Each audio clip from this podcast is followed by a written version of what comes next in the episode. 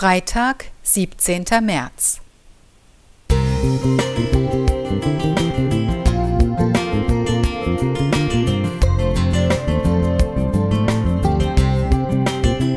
Ein kleiner Lichtblick für den Tag.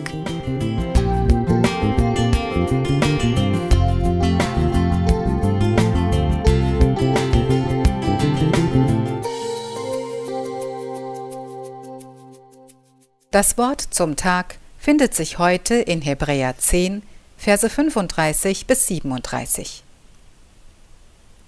Darum werft euer Vertrauen nicht weg, welches eine große Belohnung hat. Geduld aber habt ihr nötig, auf dass ihr den Willen Gottes tut und das Verheißene empfangt. Denn nur noch eine kleine Weile, so wird er kommen, der da kommen soll, und wird nicht lange ausbleiben. Geht es dir auch so, dass du manchmal das Gefühl hast, so langsam auf der Strecke zu bleiben und du dich fragst, wie du das alles schaffen sollst? Du betest und hoffst, dass sich so manche Situation im Leben ändert und es passiert nichts, gar nichts.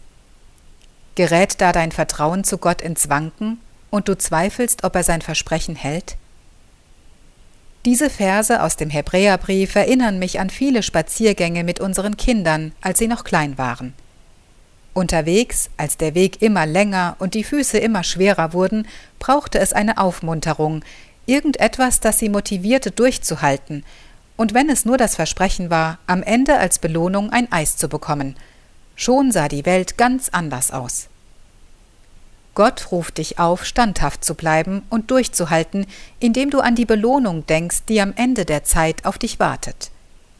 Aber da ist noch ein Gedanke, Wer vertrauensvoll lebt, wird nicht erst später belohnt.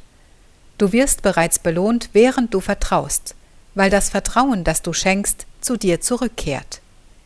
Jeder Moment, den du im Vertrauen zu Gott lebst, ist ein gelungener Moment.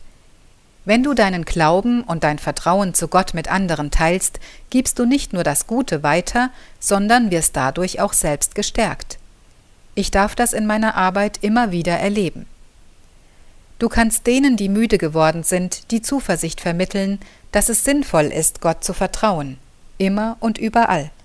Gerade in Zeiten der Not ist es wichtig, am Glauben festzuhalten. Und am Ende wartet die Belohnung. Und wir alle brauchen eine kleine Extrabelohnung, eine schöne Aussicht, dass am Ende des Weges alles gut wird. Was sonst könnte uns motivieren, Durststrecken durchzuhalten? Ich freue mich jetzt schon auf die Belohnung und wünsche mir, diese mit möglichst vielen teilen zu dürfen. Auch mit dir.